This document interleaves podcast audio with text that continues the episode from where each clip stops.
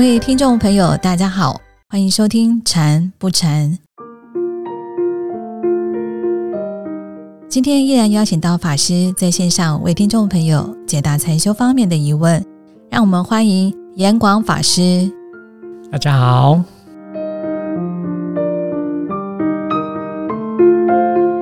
相信每个人都有着专属自己的个性，有的人喜欢安静的独处，有的人偏爱热闹喧哗的氛围。今天这位朋友就担心自己的个性是不是适合禅修打坐。我们来听听看他在烦恼什么呢？法师您好，我没有禅修打坐过，可是我有一个亲戚一直来找我，跟他一起去打坐。我也不是排斥打坐，只是我是一个性子很急的人，讲话快，吃饭快，做事也快。有人就是说我很浮躁啦。我想请问法师，像我这样适合去打坐吗？我真的很怕我坐不住，又不能做到一半跑出来，可以吗？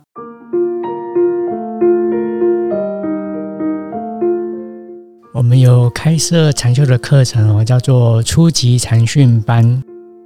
然后在初级禅训班有讲到禅修有几种利益哦。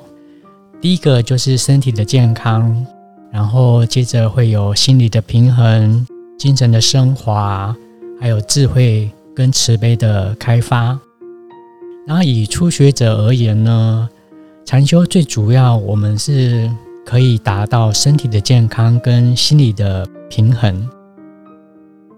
你有提到说你的个性蛮急的哦，其实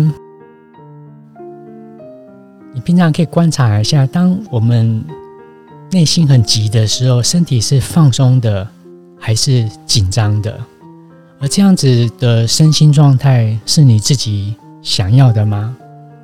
如果这个状态不是你想要的，那你是最适合来参加我们禅修活动的，因为我们禅修最基本的方法就是放松身心。因为透过放松的身心，我们可以调整我们的个性。慢慢的，你就会发现我的性子可以不用那么急，而且当我们的心情没有那么急躁的时候，我们做事可能反而是更有效率的，而且在。这样子的状态下，我们在完成一件事，我们的内心是舒服的。不然有时候你可能会发现，虽然我的事情是很快速的完成，可是做完一件事，其实会觉得身体跟心理都还蛮累的。然后在我们的初级长训班，我们是会循序渐进。刚开始会让大家练习打坐，可能会从三分钟、五分钟开始练习。基本上我们还没有发现，连三分钟、五分钟都还没有办法做的。因为在过程中我们会引导放松，我们光引导放松可能就不止三分钟、五分钟了，所以一般在这个阶段都没有问题的。然后。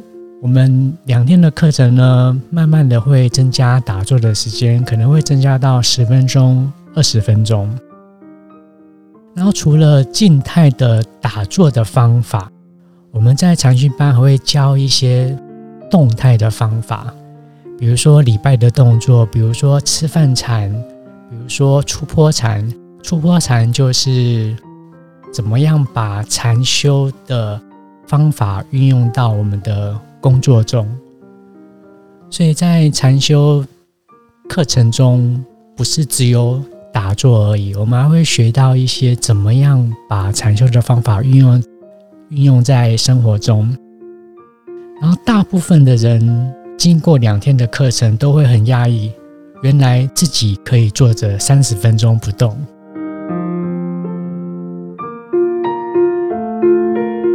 嗯，好像，您刚刚说这位个性急躁的朋友，他很适合来禅修。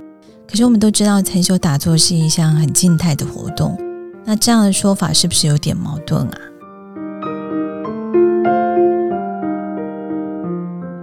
我不知道你有没有发现，就是说个性急啊，我们可能会比较容易出错。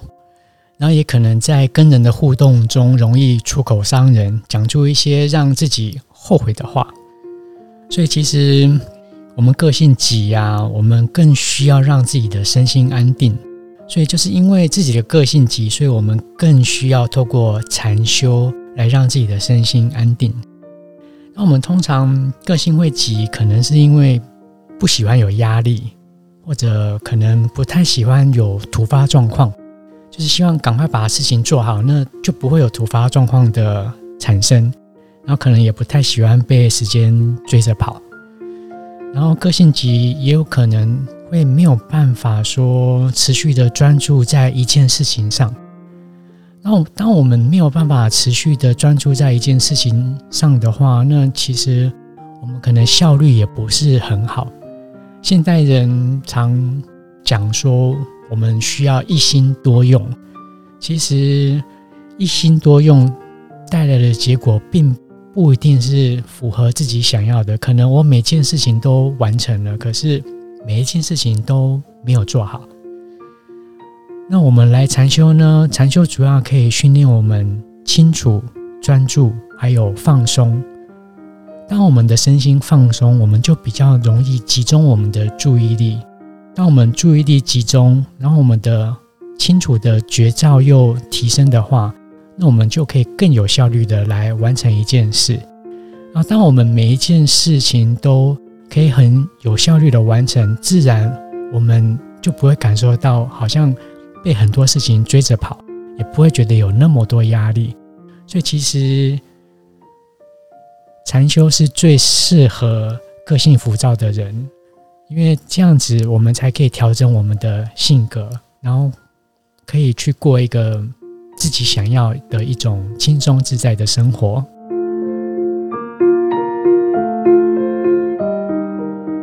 其实我们的心会不专注，通常都是因为可能主要是两个原因啊，一个就是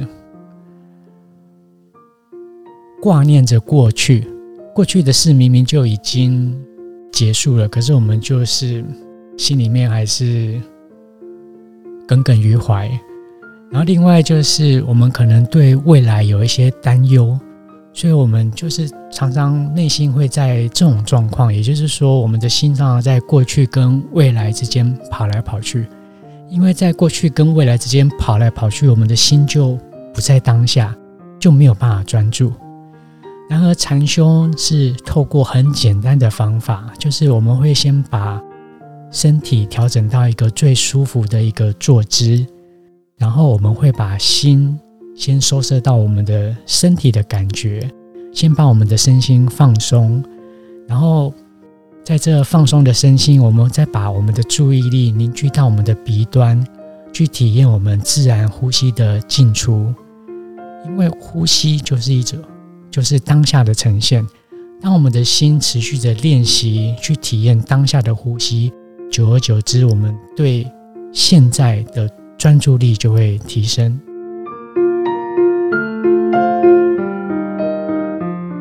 请问法师，那这位菩萨参加过初级禅训班以后，还可以参加哪些禅修活动呢？他可不可以一再重复的去参加初级禅训班呢？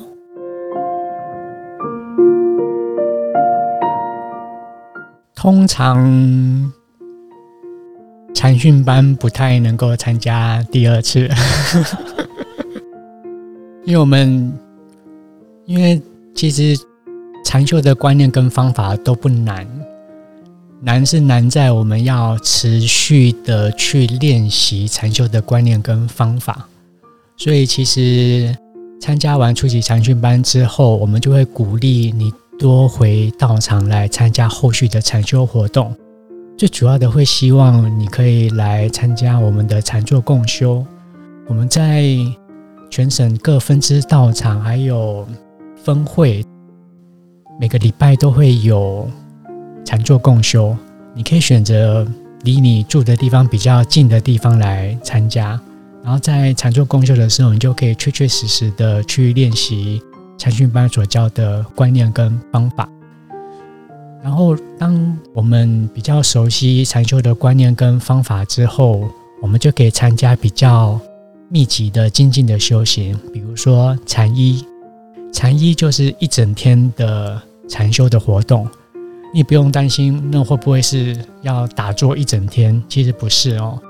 我们禅衣其实也是有点像禅训班一样，也是会有动静的穿插，不是只有打坐，也会有其他动态的活动，比如说走路也是禅修的活动。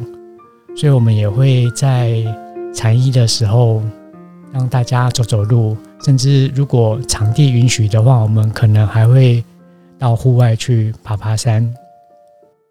然后禅一之后就是禅二，接着是禅三。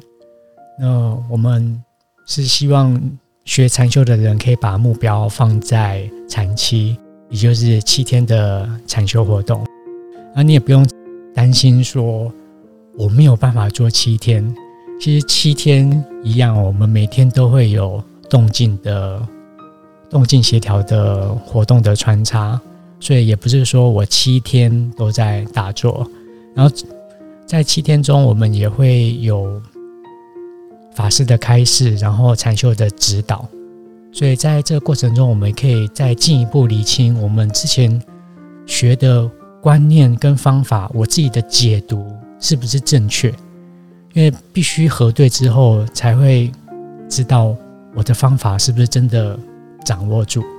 所以还是蛮鼓励能够来参加后续的禅修活动。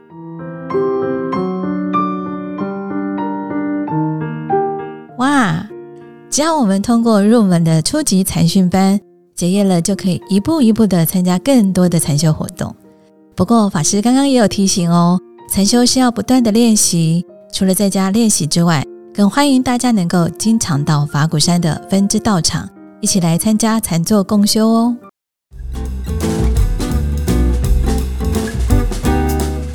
我们今天的节目就到这里了。想知道法鼓山全球各分寺院道场在哪里，或者是想参加法鼓山的禅修活动，欢迎到法鼓山全球资讯网来查询。我们的网址是 triple w。的 D D M 的 O R G 的 T W，下一次的禅坐共修等你哦！祝福大家，我们下周二再见了，拜拜。